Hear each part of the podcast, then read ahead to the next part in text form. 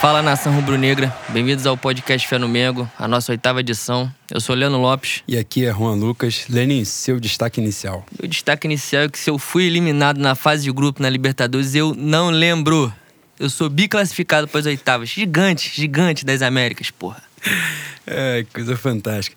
E o destaque inicial, só dar os parabéns para todas as mamães rubro-negras, né? Que ontem, domingo, foi dia delas. Todas as mamães no geral, né? Mas as rubro-negras são mais especiais que as outras, né? Não tem jeito. Então, feliz dia dessa rapaziada que atura esse bando de filhos chatos, né? Esse bando de gente que dá trabalho pra caceta. Principalmente a minha mamãe que é, já, já se convenceu de que o Flamengo é essa doença e isso não vai mudar. Aí. Beijão pra dona Emília, minha mãe. Pra dona Drica, dona isso Adriana. Aí. E vamos que vamos. Rapaziada, hoje na nossa oitava edição, é, na pauta a gente vai tratar sobre o Campeonato Brasileiro, né? Os jogos que aconteceram nesse período, da última edição até agora, da última edição do podcast, né? Até agora, da sétima para cá, que foi o empate contra o São Paulo lá em São Paulo, a vitória contra a Chapecoense no domingo, né? E a gente vai falar também do próximo jogo, que é Flamengo Atlético Mineiro, lá em Belo Horizonte, que é no sábado às 19 horas. Mas a gente vai falar direitinho. Também vamos falar sobre a Libertadores, né, a nossa classificação, totalmente inesperada. A gente já estava prevendo. Inesperada um... para você que não tem fé. Puta que pariu. A nossa classificação na Libertadores, a gente vai falar é, sobre o sorteio, né, que vai acontecer hoje, quando o podcast vai ao ar na terça-feira, e a gente já vai saber o adversário do Flamengo nas oitavas de final, mas a gente hoje vai fazer uma, uma análise curtinha sobre os possíveis adversários, né, os mais difíceis, os mais mais tranquilos, né? Mais fáceis não, porque Libertadores e Flamengo não tem essa porra de mais fácil. A gente vai falar também sobre a Copa do Brasil, o confronto de quarta-feira, Flamengo Corinthians, jogo de ida, né? Lá na, no Impressorão, lá na Arena Itaquera, aquele estádio horroroso. E vamos falar também né, sobre a questão do, do recuo da CBF, numa mudança de, de data. Ah, piragem que eles iam fazer com o Flamengo de novo, né? Que fizeram ano né? passado, normal da parte deles. E a gente também vai falar sobre o mercado da bola. Hoje a gente vai falar, não trazer novidades, né? Mas a gente vai discutir as especulações que têm acontecido. Não as especulações baratas de Twitter, não. As coisas mais concretas, né? Felipe Luiz, Rafinha, o reforço lateral que chegou do Bangu, a busca por zagueiro. São coisas já, né? Que de próprios profissionais do Flamengo já expressaram sobre isso. Tem o interesse do Santos no Uribe também, que o Noval ontem falou sobre isso. E a gente vai falar ponto a ponto. Vamos começar então para falar sobre o Campeonato Brasileiro. Na semana passada, no final de semana passado, São Paulo e Flamengo no Morumbi. Lenin, suas impressões do, do empate que o time B barra C conseguiu lá no Uma Morumbi. boa atuação porque teve pouco tempo de contato com o Abel Braga, né? Que é uma coisa importante para o desempenho nesse jogo. É uma proposta que o Flamengo, historicamente, não está acostumada é, a levar, né? A gente entrou para jogar claramente no contra-ataque. Tanto é que entramos com Hugo Moura, Pires da Mota. Qual foi o outro? Foi o Ronaldo? Acho que jogou, Ronaldo. Ronaldo e Diego, né? É, o Diego joga titular. Jogamos com hum, basicamente três volantes e os garotos foram muito bem. Uma atuação maravilhosa dos meninos. Tuller jogou também na zaga. O Tuller é meu marido, né, cara? Gênio. O Tuller é, é, gênio demais, joga pra caceta e, e sempre corresponde quando entra. É, porra, eu achei que a gente ia tomar um amasso, cara. E me surpreendi muito positivamente com o jogo. É, acho que a gente perdeu muito do, do nosso poder de contra-ataque quando o Berrio saiu inexplicavelmente. Eu não entendi por que ele saiu. Dizem que foi efeito chicote da trombada. Chicote, né? Mas eu não vi efeito chicote. O maluco é muito cagado, né? Cara, ele precisa de alguma coisa espiritual. Aquilo é, ali. Sim, sim. Eu acho que ele saiu um da Colômbia. Arruda. Ele saiu da Colômbia sem arrear um despacho que ele tinha que fazer, alguma sim, obrigação em, em, branco lá e o Santos tá cobrando. Berrio e Rodolfo estão, né, num estágio que. O Rodolfo eu já entrei no estágio de desistir, né? Ah, eu também. O Berrio já tá batendo também essa aí, já tá se formando, pelo menos no meio da faculdade de medicina, ele já chegou. Puta, tem. Eles estão estudando no departamento médico, né? É, ele, ele é inacreditável, cara. Mas enquanto, enquanto ele tem saúde, ele, pô, é um diferencial muito grande. Obviamente ele não consegue respirar e andar ao mesmo tempo. Né? Quando ele corre, ele não pensa. Ele tem que parar para pensar. Mas ele é um cara que, pô, no contra-ataque, num, num, jogo onde o Flamengo geralmente consegue impor é, um ritmo de jogo que desgasta o adversário, você colocar o Berril bem, o Berril 100%, porra, é maravilhoso, né? E nesse jogo contra o São Paulo, é, a gente conseguiu segurar bem e conseguiu ter um contra-ataque rápido, eficiente, tanto é que a gente fez 1 a 0 Gol dele. Gol dele. Numa escorada dele, se é, não me engano. Ele escora pro. Acho que é o Hugo Moura, né? Que dá, Isso. O, dá o passo pra ele. É, infelizmente o, o Berrio se machuca.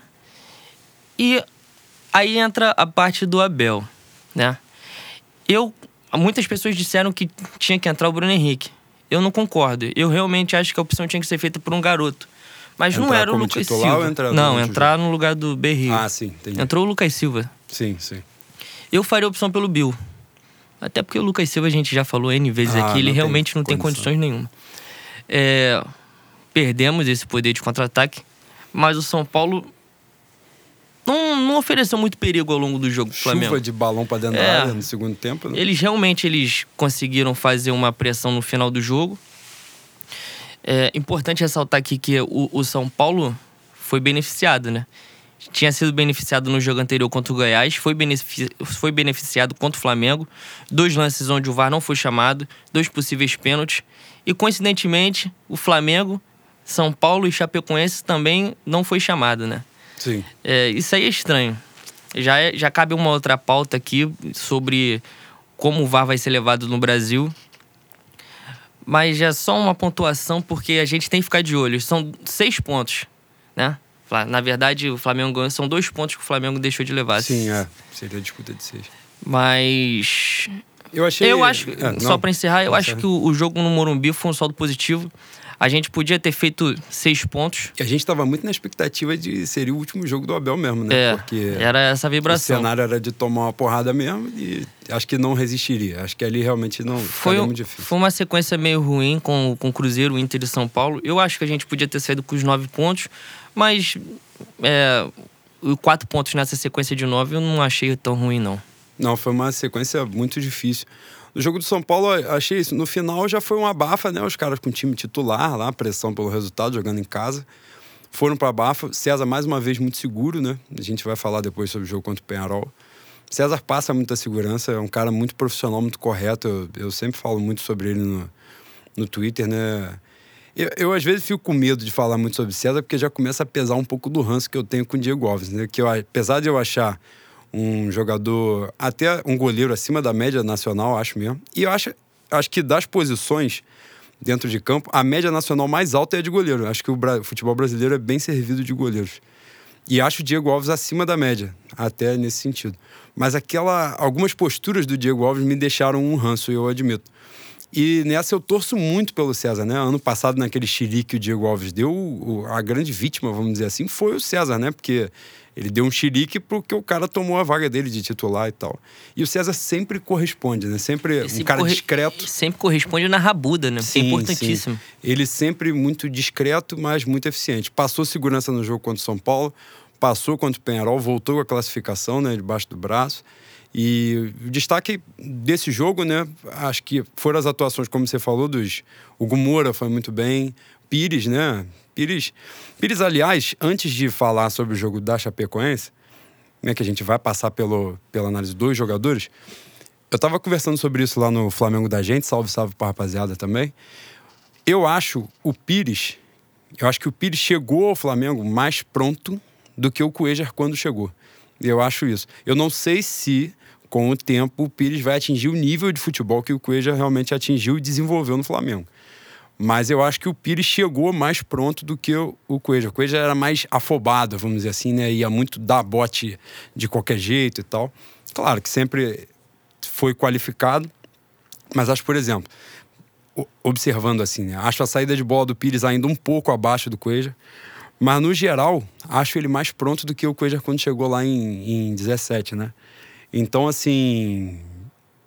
Pô, tomara, né? Que a gente está aí em vias, né? O Cueja agora indo para a Copa América, muito provavelmente. Né? Os holofotes vão estar todos virados para a gente, vai falar sobre isso lá na parte do mercado da bola também. E fico muito feliz de ver o Pires ter esse, esse destaque, né? Jogar essa bola sempre que entrar, corresponder bem. Tem tudo para ser um bom substituto caso aconteça né, alguma negociação. E nesse caso também do, do São Paulo, a gente vai falar sobre a Chape, que alguns jogadores né, participaram dos dois jogos, vários, né? É, Ronaldo, também tem entrado bem, correspondido bem em 2019, isso é muito bom, né? A torcida sempre na expectativa do Ronaldo jogar e ele nunca jogava a bola que a gente esperava e tal. E tem jogado, né? Tanto contra o São Paulo quanto o Chapecoense. Tuller também, que é de um nível muito bom, né?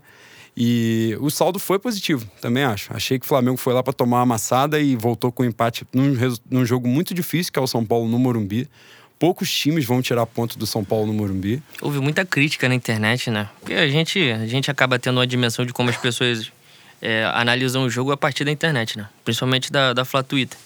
Eu vi muita gente reclamando que o time recuou, que o, o Abel deixou de ganhar. Eu, a gente, porra, a gente tem aqui gravado um N críticas ao Abel, Sim. mas eu acho que esse caso do São Paulo realmente foi um resultado positivo. Não, era o que o Flamengo diante dava das pra fazer, né? circunstâncias. É. A gente tá falando, por exemplo, entrar o Lucas Silva, né, que a gente critica muito, mas aí você disse, eu concordo, de não entrar o Lucas Silva, entrar o Bill. Então a gente já tá falando de terceiro, quarto reserva, né?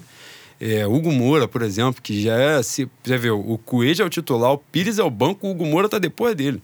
Então a gente já está falando de time C, basicamente. Então realmente foi um ótimo resultado, achei um resultado muito bom mesmo. Claro que se viesse, né, a gente conseguiu segurar até 35 do segundo tempo a vitória, se viesse aí seria fantástico, né? E depois veio o jogo do Penharol, que a gente vai falar mais à frente. Ontem, Flamengo e Chapecoense, Flamengo 2, Chapecoense 1. É, time reserva, né? O time reserva em campo. Que eu achei do jogo uma atuação coletiva eu achei o basicão do Flamengo. Atuação coletiva medíocre, assim, nada excepcional, mas também não ruim. Controlou o jogo. Chapecoense que provavelmente vai brigar feio, vai brigar na unha para não cair esse ano, né? Um time Mas eles titular. se esforçaram também, né? Levaram o Márcio Araújo e Gum. É, Porra, eles estão pedindo. Tá complicadíssimo. Os caras tiraram Claudinei, porra, os caras demitiram o Barbieri para trazer Clau... É... não, Claudinei é o Goiás, pô. Chapecoense é nem Franco. Puta que porra, meu roqueiro. Os caras se esforçam demais, né? E aí nesse sentido, o Flamengo controlou o jogo mesmo com o time reserva, controlou com com bastante segurança, tranquilidade, não passou sufoco em momento algum. É, Vitinho, muito bom para ganhar confiança, né? Fazer aquele gol logo no início, um bolão do Trauco. Muito importante. Diego perde um pênalti no final do primeiro tempo.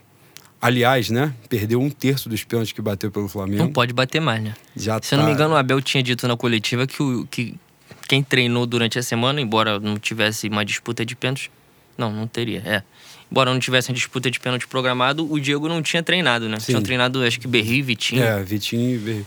E perdeu um pênalti, não pode bater mais, né? Acho que já, já deu também. Esse ano, por exemplo, bateu três, perdeu dois, né? Perdeu esse, perdeu um jogo contra o Bangu, se eu não estiver enganado. Isso. É, Bangu. Foi logo o primeiro, primeiro jogo, jogo, Do, do estadual.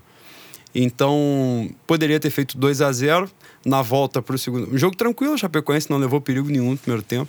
Segundo tempo, Flamengo bem, controlando o jogo.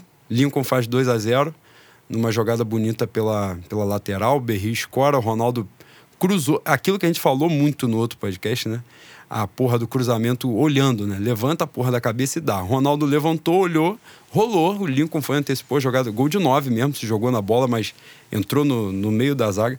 O gol até lembra um pouco o gol que ele fez contra o Grêmio, né? Claro, uhum. em outras circunstâncias, mas a jogada foi muito parecida na ponta e ele entrando entre os, os dois zagueiros, né? O Lincoln melhorou, pelo menos para mim, ele melhorou muito, né? De uma temporada para tá outra. tá muito mais magro, né? Muito mais magro, muito mais rápido, muito mais é, inteligente na maneira dele jogar, na maneira, na maneira dele enxergar o jogo. Perdeu um gol que, pô, não pode perder, né? Mas isso aí acontece nas melhores famílias. ele nem tá, ele não tá. E esse é um mole, né? Ele, como nove, tem que esperar. Mas eu achei que ele realmente não esperava que o Berri fosse chegar tão inteiro na Ninguém bola. esperava. Pra... É. o Berri deu um tapa lá em Santa Cruz, chegou, saiu uma semana depois do cara, chegou uma semana antes, né? É, é a virtude, né? Mas a gente estava falando do Berri e tal, não fossem esses problemas físicos, mas é um excelente reserva, né? Um ótimo jogador para se ter no elenco. Pra... E ontem foi muito bem, né? Aguentou bem pra caramba, teve uma boa atuação. Participa do, desse segundo gol, que ele que escora e dá no Ronaldo, pro Ronaldo fazer o cruzamento. Ronaldo, uma atuação de destaque ontem. Né? Ronaldo e Pires. O destaque do jogo ontem, para mim, foi, foi a dupla de volante. O Pires jogou muito, até ganhou uma votação popular de craque da rodada do, do site da CBF. Ronaldo também jogou muito bem, né? Participou do gol. Achei é, que eu, deu mole no é, gol da Chapecoense. Porque Ah, os caras falaram, porra, o Gum é bom na bola aérea e tal. O Gum fez o primeiro gol dele na temporada, né? Além de ser o Gum, o cara jogou o campeonato catarinense e não fez gol. Então não é. Mas eu não acho pode que jogar esse foi- peso em cima do Gum. Foi mais uma, foi mais uma falha que a gente já tinha comentado aqui. Nosso sistema defensivo, os caras estão acompanhando e eles largam. Sim, largam o jogador. mais uma vez. A gente tomou gol assim contra o Penharol, contra o Inter e agora contra a Chape. Se você for olhar o lance, né, dá a impressão, se você vir só, por exemplo, se o, o lance da cabeçada tivesse uma foto, né, vai parecer que o Tuller deu mole, mas não, quem larga é o Ronaldo e o Tuller sai de um cara pra tentar cobrir ele, só que não dá tempo, Muito né? parecido com o lance do gol do Penharol, né? Sim. No Maracanã. Sim, que o Vitinho, né, não Isso. acompanha e quem entra é o René. Pra... Mas aí não tem como mais, o cara já tá vendido, É. o lance é muito rápido, né? Então deu mole, mas era. Se o Flamengo tivesse fechado 2 a 0 não tivesse tomado esse gol, atuação nota 10 do Ronaldo seria uma atuação muito boa, muita movimentação e tal. E tomou esse golzinho no final, esse mole. Achei que o resultado foi mentiroso. Se 2 a 1 o Flamengo poderia ter vencido um 3 a 0 tranquilamente e tal. É, Flamengo faz sete pontos, não é isso? Flamengo tem sete pontos, isso em quatro jogos. Já fez duas vitórias, empatou o jogo contra o São Paulo. Só aquela derrota pro Inter, que deu mole também, empatou a porra do jogo, deu mole de tomar o segundo gol. Mesma coisa que a gente tava falando, né? Não acompanha, deixa o buraco na É. entrada da área, o cara chutou. E, Podia mas- ter ganho esse jogo também, Sim. que não seria absurdo nenhum. né? mas de qualquer forma, estamos bem, um bom início do campeonato. Né? Esses três primeiros jogos eram jogos mais difíceis mesmo: Cruzeiro, Inter e, São- Inter e São Paulo fora, né? E Cruzeiro em casa. Cruzeiro até então invicto na temporada e tal. E o Flamengo vem fazendo um, um bom início, tá? O- se eu não estiver enganado, na liderança estão Palmeiras, Santos e São Paulo com 10 pontos. Então o Flamengo está com 7, tá a 3 pontos só. Próximo jogo, Flamengo e Atlético Mineiro em Belo Horizonte. Espero que com o time titular. Sim, e em Belo Horizonte que o Palmeiras ganhou nesse final de semana, né? O Atlético Mineiro vinha de três vitórias e perdeu de 2 a 0 pro Palmeiras, até onde se saiba, porque essa pica de não passar o jogo do Palmeiras no Premier, a gente não tem um acesso muito fácil da partida. Mas pelo que a gente teve conhecimento, nenhuma grande dificuldade do Palmeiras para vencer esse jogo. Tá certo que essas três vitórias do Atlético Mineiro também foram enganosas, né? Ganhou do Ceará no sufoco nos acréscimos, vitó- umas vitórias meio cagada também, meio iluminada, né? E, mas é um jogo difícil, não deixa de ser o Atlético Mineiro Achei interessante, foram dois gols de fora da área. Do Bruno Henrique, os Do dois. Bruno Henrique. O, o Vitor tá caindo em desgraça lá, né? Sim. Bruno Henrique é um ótimo jogador também, né? Sim, não. Ele tem os méritos dele. Mas achei, por exemplo, o segundo gol bastante defensável. Eu sei o que, que tá acontecendo com o Vitor. É bom que o Flamengo tome conhecimento que ele tá na merda lá e se abrir, mete a bola pra Tem dentro que do gol. chutar pra dentro. Eu acho que é um, um- O jogo ia ser no Mineirão, passou por Independência, né? É, sábado, 7 horas. E acho que é um jogo que dá. é- entra naquela. Se a gente bota na calculadora, na- no calendário, né? Planejado, é um- sempre um jogo difícil pegar o Atlético Mineiro em Minas. E dá pra gente conquistar essa vitória e seriam três pontos muito importantes, né? Que é- passa a mesma coisa quanto o São Paulo, né? Basicamente. Poucos times vão chegar lá e vão tirar pontos do Atlético Mineiro. Então, esses pontinhos fazem muita diferença lá na frente, É, né? Desses jogos que exatamente. não não estão né, na expectativa. A gente tinha falado só pra gente mudar pra Libertadores, do jogo da Chapecoense, que a gente tinha falado no início, duas observações.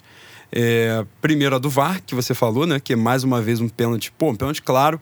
E logo depois, do, que é uma cabeçada, se eu não tiver, do Lincoln pra trás e, e o Gum abre o braço Isso. claramente pra, né, pra não deixar a bola pro meio da área. E logo depois o juiz faz uma parada. né, que quando a bola sai, o juiz para, né? Por causa do calor e tal. Pra pausa para hidratação. E ali, segundo o próprio comentarista, o VAR poderia ter sido chamado e antes da bola rolar, o pênalti, né? Tá certo que o Diego ainda estava em campo e o Vitinho já tinha saído, então se dá outro pênalti, o Diego perde de novo e vai ficar mais puto com ele ainda. Mas de qualquer forma, é, mais um erro de arbitragem, né? Contra o São Paulo também. Teve um, um lance que o VAR poderia ter sido chamado, deveria ter sido chamado, que foi um pênalti tranquilo também, eu acho, para o árbitro de vídeo, né? E uma, um detalhe que eu quero, uma observação que eu quero fazer, logo no início do jogo, né, na escalação do Maracanã, e isso tem acontecido com alguma frequência. O Vitinho foi vaiado na hora que apresenta, que apareceu o nome dele lá. E eu acho isso um absurdo, cara. Uma eu acho babaquice, que, né, cara? É, eu acho, eu acho que o torcedor é soberano. O torcedor pode fazer o que bem entender. Mas eu realmente sou totalmente contrário a isso. Cara, se você se dispôs a sair do seu lar, da sua casa, do conf... porra, o jogo domingo, 11 horas da manhã, domingo, dia das mães. Você saiu de casa, vai pra lá, pô, vai pra lá pra apoiar, cara. Não quer... O maior protesto que a torcida pode fazer é não estar lá. Se você tá insatisfeito com alguma porra, não vai lá. Sabe o que eu acho estranho? É, provavelmente e, essas vaias são é, decorrentes do, do último lance no do jogo contra o Penharol. Só que quem entregou a gente nos dois jogos contra o Penharol não foi o Vitinho. Tudo bem que, porra, o Vitinho perdeu um gol que né, era ele um quadrado, era jogar a bola por cima e tal. Mas o Gabigol aqui foi expulso. E o Gabigol, com dois minutos lá, perdeu a porra do gol na cara do gol. Um gol que não dá para perder. E o Gabigol é, é, cobrado dessa maneira. E foi expulso contra o Penharol e foi aplaudido. Quando Exatamente. É. Então, é, aparentemente, nós temos dois pesos e duas medidas, né? Isso é normal, né? E agora a gente, já que entrou nessa nessa seara sobre o jogo contra o Penarol. Libertadores, quarta-feira, o jogo mais importante do ano até aqui. A gente esperou um piau, essa é a verdade mesmo. Esperou aquela o famigerado gol cagado, né, que o Flamengo sempre toma. E ainda chega naquela circunstância 0 a 0 Pará expulso. e o LDU mete o segundo gol lá, que é justamente o resultado que o Penharol não, precisava mesma podia hora. mais. Exato. E lembrou muito 2017, aquela cagada que sai gol do Atlético Paranaense com o gol do São Lourenço tudo ao mesmo tempo. E graças a Deus, desta vez, Papai do Céu iluminou os guias espirituais, olharam pro Flamengo e falaram: Ó, oh, vamos dar essa moral para vocês. E não rolou a cagada no final, né? Mas a classificação tá aí. Passamos em primeiro lugar. O que, que você achou, Lenin, do jogo? Quais foram as suas impressões? Porra, cara, eu tava falando com a Lica depois do jogo. A sensação quando, quando o juiz apitou era que eu tinha jogado, mano. Caralho, eu, eu estava esgotado fisicamente. E eu fiquei deitado. Só que eu fiquei tão nervoso, tão nervoso quando o Pará foi expulso, que toda bola que os caras pegavam, eu falava, aí, ó, ah, olha lá, ah, fudeu, fudeu, vai entrar. E na verdade os caras não tiveram, não levaram grande perigo, né? Mesmo com o Flamengo com a menos, é. talvez Logo depois da expulsão do Pará cabeçada, tem esse, né? um chute na diagonal, assim, que é o mais que passa perto da trave. Mas chance clara dele Teve uma cabeçada uma porrada, que o César, né? o César meio que cata cavaco pra pegar assim, sim, só que foi impedimento, sim. né? Esse sim, lance. é, foi. É, não, o Penharol é um time ridículo. É bastante fraco. Apesar de eles terem um ponta esquerda Acho que é Brian, Brian Rodrigues o nome do garoto. O 16. O garoto que expulsou o Pará. Sim. O moleque deu uma caneta no Pará, o Pará pegou ele pela goela. Porra. Boi. Papo de acabar a carreira. Você, você que é um cara violento jogando futebol. você vê a porra do 16, garoto novo. Dois, dois minutos de jogo, ele pega a bola, vai pra cima do Arão, Arão de bunda no chão. Aí no outro lance ele pega, come o rabo do Pará. Porra, Pará toma amarelo com 20 minutos do primeiro tempo. O que, que você vai fazer no intervalo? Não, não tem a menor condição do Pará estar tá ali marcando. Tudo bem que né? o reserva é o inútil do Rodinei, mas você vai deixar o idiota do Pará ali jogando? Não vai, não tem condições, cara. Não tem condições. São essas críticas que a gente faz ao Abel. O Abel poderia ter tirado o Pará durante o jogo. Eu falei, eu falei lá no grupo, falei, o garoto está acabando com a carreira do Pará. acabando com a carreira do Pará. Ele está é, humilhando o Pará. está humilhando o Pará o garoto pega poucas vezes na bola e as poucas vezes que ele pega, o Pará não consegue acompanhar. Vai dar merda. Era evidente que ia dar merda. Aí tá, tem a discussão. Porra, o juiz foi rigoroso demais? Tá. Foi justa a expulsão. Porra, mas se não tivesse. Mas é, Boi, uma coisa previsível. Boi, se não tivesse sido expulso naquele lance, Isso, seria expulso depois. depois. Sim, também acho. Então, Isso também acho. então a, a, gente. A gente é chato? É evidente que a gente é chato. Mas o Abel pede também, né, cara? Enfim. É, apesar disso, e das inúmeras chances que a gente perdeu. Não, não, foi um jogo sem grandes perigos, como eu já havia dito. Passamos. Se Deus quiser, hoje a gente, né? Um Godoy Cruz. O manto do mistério vai descer, a gente vai pegar um, um Emelec, talvez, um LDU de novo. Ah, eu achei quanto, o jogo contra o Penarol uma atuação coletiva muito boa. É porque, a mesma coisa que você estava falando, é um jogo que tem um desgaste emocional, uma carga emocional muito grande, né? Se você for assistir o replay, né, o VT depois, você vai ver que o jogo em si não foi tão, né? Como a gente estava falando, o Penharol não levou tanto perigo ao Flamengo. O Flamengo perdeu o gol pra caceta. É claro que isso é sempre muito perigoso, né? Você ter tanta chance de matar o jogo e você não matar, né? Aquilo pode, né? Uma bola cagada e tal, e tomar o gol e se comprometer.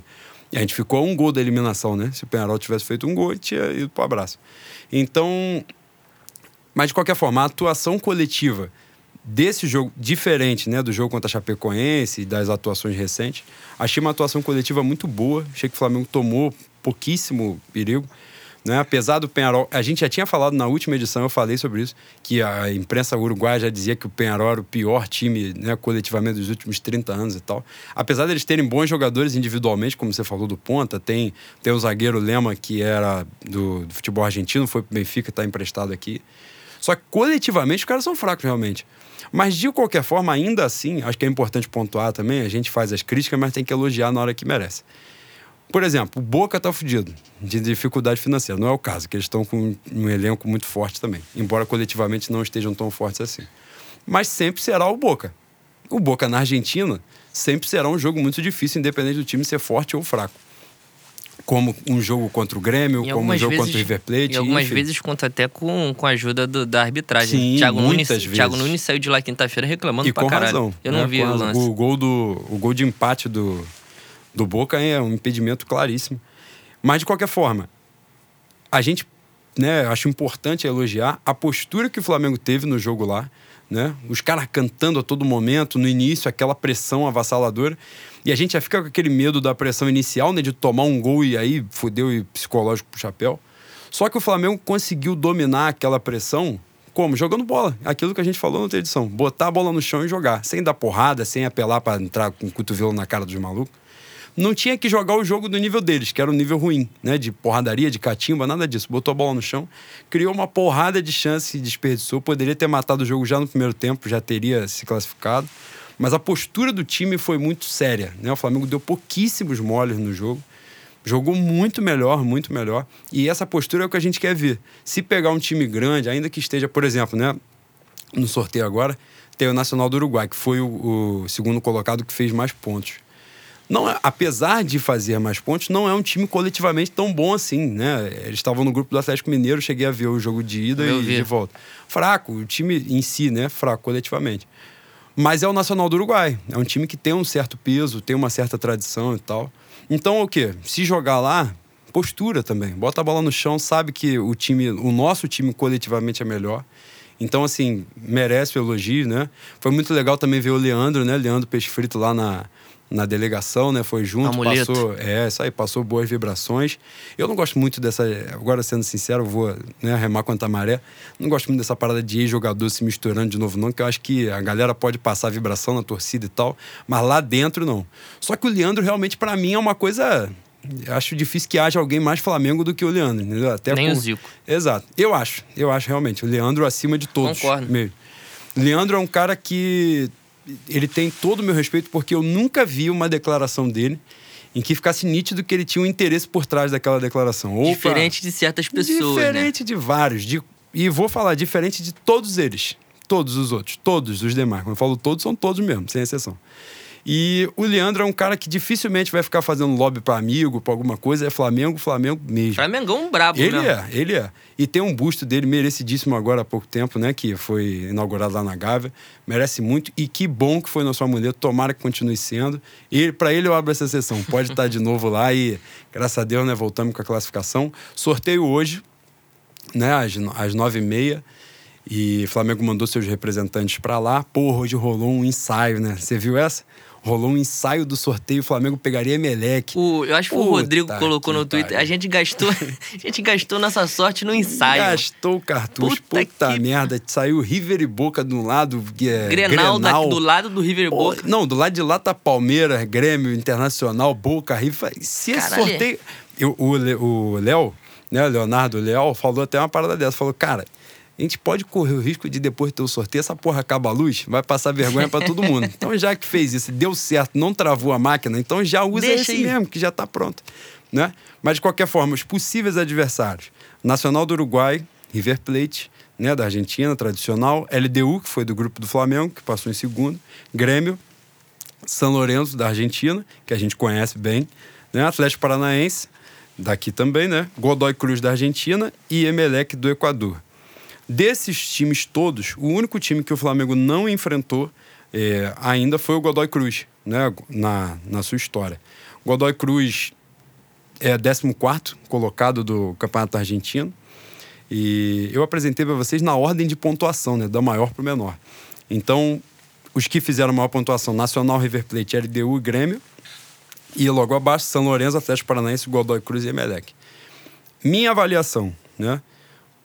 O que a gente não poderia pegar. Não poderia não, né? Porque se tiver que pegar, vai ter que jogar mesmo, não tem jeito.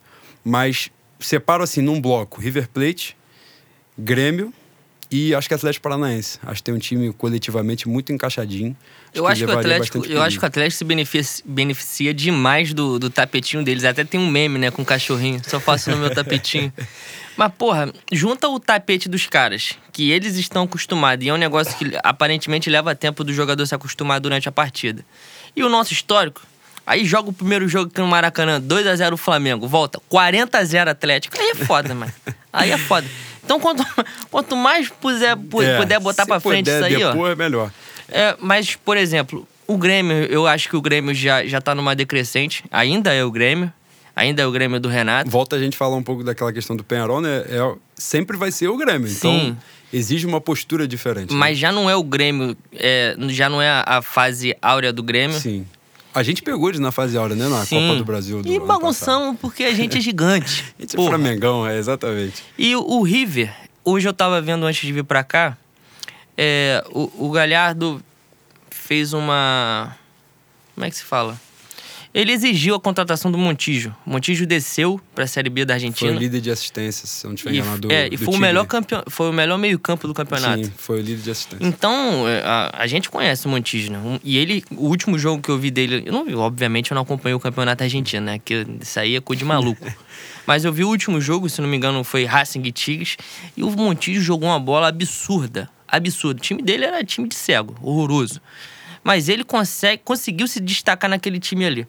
Então. Sempre foi um jogador de boa técnica, né? Mas sofreu muito já com lesão nessa, nessa sim, parte final. Ele, ele se machucou muito. Tinha, né? tinha, um, tinha um problema dele é, relacionado à doença do filho também, que sim, obviamente também afeta problema, o psicológico dele. Exatamente. Mas é um cara acima da média, bem acima da média.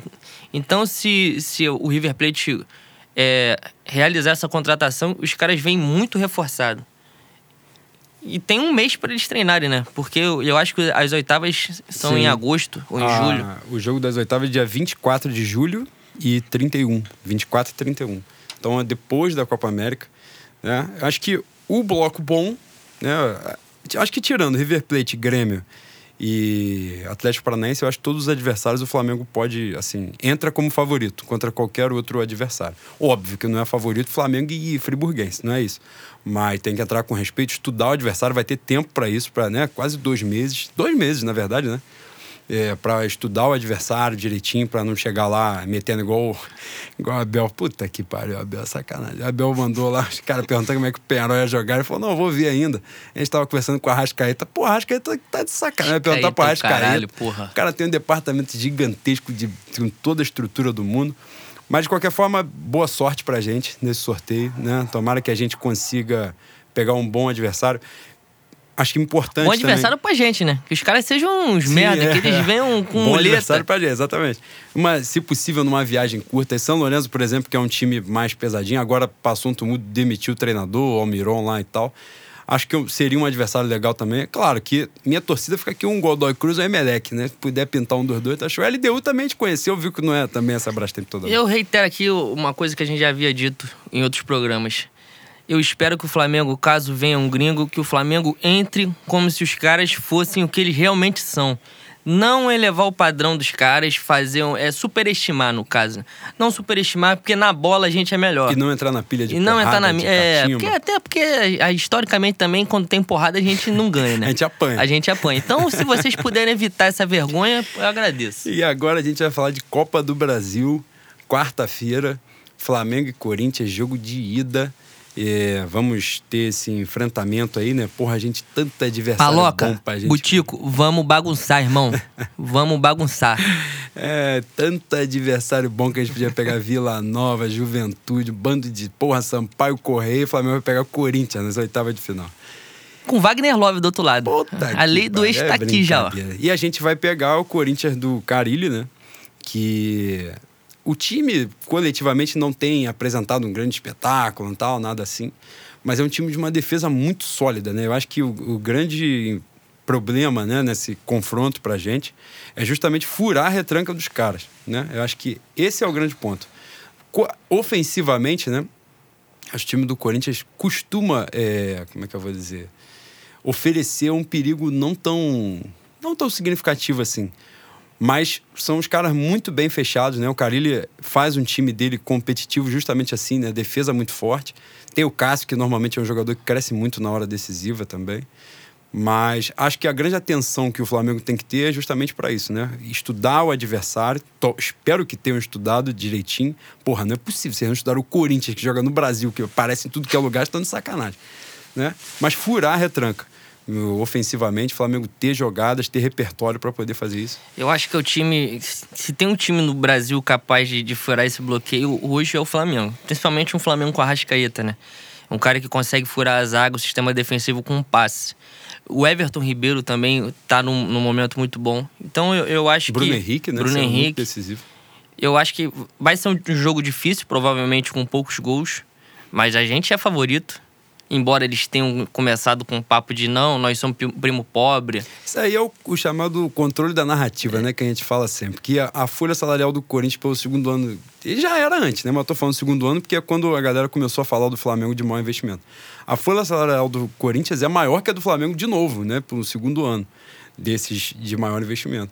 E, e aí eles começam a controlar a narrativa, dizer que o favoritismo está todo no Flamengo, porque o Flamengo fez investimentos maiores e tal. Mas o salário dos caras é maior. Se os caras pagam mal, se pagam bem, se pagam muito caro para jogador ruim, isso é um problema deles. Isso aí eles que fizeram. A gente não Né? tem culpa se os caras não sabem pechinchar, né? É, exatamente. E, e já começaram a jogar esse peso pra gente, né? Mas de qualquer forma, também já falei em outra edição do podcast, acho que o Flamengo, a torcida, principalmente, né? E o time, obviamente, que é quem vai entrar em campo, tem que começar a aceitar mais, né? A saber lidar melhor com esse lance de favoritismo, porque é favorito mesmo, pô. Quem investe mais e porque a gente tem uma pressão muito grande para ser campeão de título grande de novo, então vai cair peso sobre a gente e a gente tem que saber Tu lidar acha com que a isso. Copa do Brasil é, dá uma arrefecida no exame da galera? Dá. Se vier- Fora a premiação, né? Já ajuda a pagar as Ah, continhas a é- galera que é foi comprada aí. Acho que é 60 prata, Pô, né? 60 prata 60 é quase... quilos de alcatra, né? Arrefecida basicamente É, uns exatamente. três doses de Rivotril, né, velho? Exa- Puta merda. e a gente ainda teve nesse confronto aí que a CBF ia botar nossa bunda na janela de novo, normal, Normal, pra né? favorecer o filho deles. Como se não tivesse o bastante não dando pênalti pra gente. Justamente. Tem que ia tirar favorecer o, o filho querido deles, que é o Corinthians. E a gente com uma pressão nos bastidores, que é o que a gente exige, né? O Flamengo tem que ser forte nos bastidores. O Flamengo, o Flamengo que paga essa porra, entendeu? Quem paga conta é o Flamengo mesmo, então tem que meter o- os caras na, na parede mesmo, tem que prensar. Os caras iam mudar a data para dia 6, né? Dia 6 de junho. Ia para 6 de junho. E isso ia alterar porque para a Copa América, né, os, os joga- os jogadores têm que se apresentar nas seleções até o dia 3, né? Tá marcado para o dia 3. E eles consideram, e o Flamengo provavelmente terá vários jogadores convocados de outras seleções, né, de outras confederações. E eles consideram que negociar, né, já está em curso, né, a negociação para que é, os jogadores se apresentem no dia um dia, né, com um dia de atraso. Isso seria mais fácil, seria no dia 4, que é a data que estava marcado o jogo. Flamengo e Corinthians. E os caras quiseram passar para o dia 6, então três dias de atraso já seria praticamente impossível de Abuso negociar com também, as né? confederações, exatamente. E aí o Flamengo, nessa pressão nos bastidores, conseguiu fazer o jogo voltar para o dia 4, que cai numa terça-feira, dia 4 de junho. E se Deus quiser, o Flamengo joga aí completinho, ou pelo menos com o mínimo de desfalques possíveis, né? Pô, por exemplo, o Pires já foi, tá na pré-convocação, né? Mas Porque alguns vão ser cortados. Essa é. pré-convocação do Paraguai também tem 40 É, pessoas, né? Pegaram as pessoas na Alistamento rua do exército, também e botaram, merda. exatamente. Mas o Pires já tá lá, muito provavelmente Cuê já deve estar. Trauco normal, não tem outro, só tem ele mesmo joga. É, Trauco tá sempre na seleção peruana. E... Então, assim, a gente vai ter é, a Rascaeta, né? Na seleção do Gênio. Uruguai. Esse aí é o pica das galáxias. E dizem que a seleção brasileira já observa alguns dos nossos destaques, né? O do Rodrigo Caio. Eu li o Rodrigo Caio, Bruno Henrique e Gabigol. Bruno Henrique Gabigol não acredito, mas Rodrigo Caio pode ser que, né? Numa dessa de Thiago Silva de fim de temporada, renovação, né? Os zagueiros já mais velhos e tal. Thiago Silva, Davi Luiz, pode ser que numa ideia dessa o, o, eles chamem o Rodrigo Caio para jogar a Copa América. E seria por merecimento, aliás. Vale falar, o Rodrigo Caio está jogando realmente um nível de futebol elevadíssimo, né? Até melhor que aquele garoto do Santos que você enchia a porra do saco, tal de Gus- Gustavo Henrique. É, a gente vai falar dele um pouquinho depois. Não, tá bem melhor. Tá jogando no nível realmente acima. E, e aí, falando nisso, já que a gente né, beliscou do lance do Gustavo Henrique, a gente vai falar um pouco sobre o mercado da bola. as, as especulações né, que pintaram aí nos, nos últimos dias. Primeiro, quando a gente estava naquele período do Abel cair, alguns. Porra, não caiu, né? Puta merda. Alguns jornalistas, né, os setoristas argentinos, é, indicaram que. Primeiro, o, o GE aqui, né, o Globo Esporte, disse que realmente vários treinadores argentinos começaram a ser oferecidos ao Flamengo, né? Argentinos não, treinadores estrangeiros, né? Começaram a ser oferecidos ao Flamengo naquele momento. E alguns setoristas da Argentina, de maior credibilidade, pelo menos os que eu vi, né?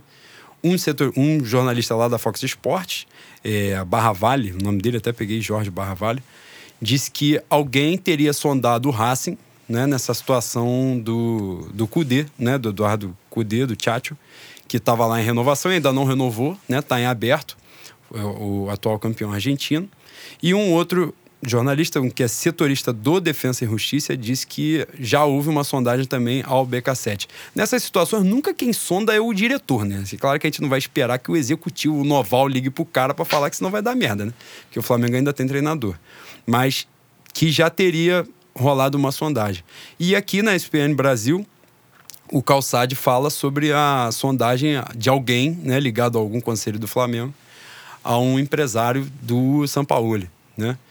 É, opinião rápida sobre isso. A gente já tinha falado até um pouco mais né, no, no, finalzinho do outro podcast. São Paulo eu acho uma forçação de, de barra grande. Claro que seria ótimo né, tê-lo aqui, mas acho muito difícil que o cara largue o Santos no meio do, do campeonato, no meio da temporada, salvo se acontecer uma merda total, o salário atrasado né, dois, três meses e tal. Uma briga qualquer, mas acho muito difícil.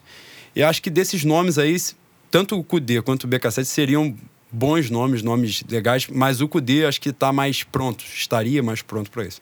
Mas nesse momento, honestamente, acho difícil uma queda do Abel. Acho que só uma tragédia mesmo.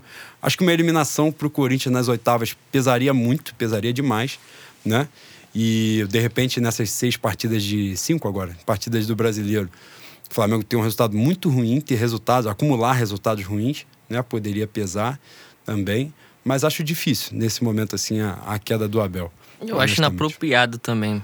Embora, embora eu não goste do Abel, eu acho que não é o momento de trocar o técnico. Sim, e a gente teve nessa semana, né, no finalzinho da semana passada, o anúncio do lateral direito do João Lucas, né, do Bangu, jogador jovem. A gente viu alguns jogos do Bangu. Eu não me pareceu assim nada muito grandioso. Enchesse não. os olhos, né? É, pode Também ser que nos surpreenda. Quem acompanha mais o Bangu de perto disse até que o jogador tem boas características ofensivas. É que o muro da lateral direita do Flamengo é nenhum, né? Se o cara entrar só não fizer merda, no, como tu diz, de botar a bunda na janela, já tá, já tá maravilhoso. Né? Campeonato alemão e campeonato espanhol terminando nesse final de semana, que também falam sobre as duas especulações mais fortes sobre o Flamengo, né? Rafinha, que o próprio Marcos Braz admitiu, está encaminhado. Acho que seria realmente um salto imenso, né? Apesar do Rafinha ah, não, não ser tem comparação, né, cara? Exato. Mas é um cara com 10 anos de Alemanha, com 8 de Bayern, de Munique, seleção brasileira e tal. Seria um salto muito grande. E o tanto o Marcos Braz quanto o Spindel, né, que é o negociador do Flamengo, foram para a Espanha para tentar convencer o Felipe Luiz, né, do projeto que também está acabando o contrato lá com o Atlético de Madrid, convencer o jogador a vir para o Flamengo. Cara, eu acho que isso aí tá com muita cara de que o Felipe Luiz está usando o Flamengo para ele arrumar alguma coisa maior do que ele poderia usar, poderia é, receber se não houvesse uma proposta. Fazer leilão. Tá Sim. tentando fazer leilão. É, eu, sinceramente, eu não acompanhei muito a carreira do Felipe Luiz na Europa. Os poucos jogos que eu vi, não, não é um cara que venha fazer muita diferença, ao meu ver, comparado ao, ao René, ao Trauco obviamente eu vou ser amassado por isso aqui na, na, internet. Porque as pessoas vão falar que eu sou um merda e. Mas talvez tenham razão. Tá. Talvez tenham razão. Com injustiça. Mas, veja bem, é, quantos anos tem o Felipe Luiz? 33. E quais, quais são as características dele? É, ele é um cara Não, mais, mais defensivo? Mais defensivo, mais defensivo. Igual Porra, Rafinha, ele, né? ele vai bater meu cangaceiro? Duvido. É, eu acho que seria um, um upgrade legal, porque é um jogador que ainda tem mercado na Europa, seria muito importante, mas Apesar de entender que quando o dirigente viaja para algum lugar, porque alguma coisa já não está no, estágio inicial, né, mas acho realmente uma, uma negociação muito difícil. E a prioridade para mim nesse momento do Flamengo é ter um zagueiro, né, ter uma opção melhor e um segundo volante. Sobre o zagueiro, as especulações dessa semana, o portal UOL disse que o nome favorito do Flamengo é o Gemerson, que jogou no Atlético Mineiro, que chegou aí para a seleção brasileira, hoje está no Mônaco tem 26 anos, seria né, o conjunto né, de fatores, a idade, o potencial do jogador seria muito bom. Mas tá na merda lá, tá jogando nada. E isso torna possível, né? Porque o cara vindo da Europa pra cá, ou tá velho ou tá na merda. Isso aí também a gente tem que entender a situação, o contexto, né? E a ESPN falou muito sobre um jogador chamado Bruno Viana, um zagueiro. Do Braga, que né? tá no Braga, tem Também não 24 conheço. anos. Eu não conheço também. Pânico, pavor de ser um César Martins da vida, né? Mas ao que parece, o jogador tem se destacado no Campeonato Português e tem recebido propostas de times médios europeus, pelo menos. Então, acho se isso de fato está acontecendo, acho muito difícil o Flamengo bater de frente numa negociação assim. E dizem também que o Flamengo aqui, eh, o que eu ouvi era que o Flamengo estava buscando dois zagueiros, né? Um de fora e um daqui. E o daqui tudo indica que seja o Gustavo Henrique, que é o zagueiro do Santos, que tem contrato só até janeiro do ano que vem. E nesse bala aí de gato aí, o, o Santos, né, o, o presidente do Santos admitiu e o Noval também admitiu eh, o interesse do Santos no Uribe, né? O Uribe ganha, o custo do Uribe para o Flamengo é numa casa de 600 mil né, mensais, que entra aí salário e luva, né? Porque ele veio com um contrato rescindido lá do México, onde ele teve boa participação. E aí dizem que o Flamengo não se oporia a liberar, desde que o Santos quer um empréstimo, né? Quer um empréstimo até o final do ano, pagando os custos todos né, que ele tem para o Flamengo. Ou seja, é um alívio de 600 prata no, no- na folha salarial do clube. Só que o Flamengo quer, além disso, né, ou vender um percentual ou fazer a troca, né? Antecipar essa liberação do Gustavo Henrique para mandar o Uribe de, em, em definitivo. Olha E essa, e essa melhora do Lincoln, né, nessa atuação, é, pode, de repente, ser um indicativo, né, de que o Uribe, como não tem. Eu até gosto do Uribe, acho, acho bom jogador, acho útil. Mas é um custo alto, né, para um jogador que é comum. Também realmente não. É, eu acho que com essa subida de produção do Lincoln, a gente pode fazer essa graça aí de, de usar o Uribe como moeda de troca pelo Gustavo. Essa, eu acho que essa, essa procura por dois zagueiros é, demonstra que um dos nossos vai sair, provavelmente, né? Não sei se o Rodolfo, não sei se o Léo Duarte. É, Léo o Duarte Léo tem Duarte- mercado, né? Tá muito cotado, né, nessa Copa América aí, a, a venda tanto do Léo Duarte quanto do Cuejar, né? Do Cuejar hoje falaram uma proposta de 30 milhões de euros. Acho muito difícil, porque a maior contratação da história, foi falaram do West Ham e tal. Mas era 30 milhões de euros e seis vezes o salário que ele ganha no Sim, Flamengo. é, porque um negócio absurdo. acho difícil nesse valor, porque o Cuejar hoje não é titular da Colômbia. Agora, esse valor aí o Flamengo não tem como recusar, essa é a verdade. Pela posição que joga, pelas as vendas parecidas de função, o jogador, o Barrios, que jogava no Boca, que é o titular da função do Cuejar na seleção da Colômbia, foi vendido, se eu não estiver absurdamente enganado, por 18 milhões de euros. E o, o Barros tem mais ou menos a mesma idade. Então, muito provavelmente, chegar nessa faixa de 20, 22, 23, o Flamengo já liberaria tranquilamente. E seria uma excelente venda, é importante falar também. Ah, Por mais que a gente goste muito do cara, seja ido. não tem como recusar, né? Não tem como. Esse valor de investimento é o que torna o Flamengo competitivo, é o que mantém o time ali. E tem essa possibilidade de venda do Léo Duarte. Então, acho que o Flamengo já está buscando um jogador para estar ali. O Rodolfo não dá para contar muito com ele, tem contrato até o final do ano. É um cara de, de salário elevado, então muito provavelmente não vai renovar contrato. Então, muito provavelmente, o Flamengo está se preparando para isso, né? Um nome para eventualmente substituir ali o Léo Duarte e um para chegar ali, né? Acho que, se fosse o caso, né? O Gemerson e o Gustavo Henrique, acho que seriam aquisições bem interessantes. Os dois jovens, acho que os dois têm 26, 25 anos. Seriam aquisições muito interessantes para o Flamengo mesmo. E, e é isso, né? Nossa oitava edição, falando mais uma vez, muito boa sorte. Espero que quando vocês estiverem ouvindo, o sorteio já acabou, já passou, a gente já vai saber, já vai ter reclamado ou ter elogiado. Tomara que o Flamengo tenha sorte né, nessa, nesse adversário das oitavas de final. Estamos classificados para a Libertadores. Tomara que. Agora é um novo campeonato, importante a gente acreditar nisso também. Que a gente tenha sucesso no Campeonato Brasileiro. E Copa do Brasil, quarta-feira, né? Que o Flamengo jogue, mais uma vez, postura, que tenha postura, que entenda o seu tamanho, entenda a sua expectativa, o peso que tem para ganhar mesmo, para ser campeão. E boa sorte para nós, né, Boi? Vamos junto. É isso aí. Fé no Mengo, Fé rapaziada. no Mengo, rapaziada.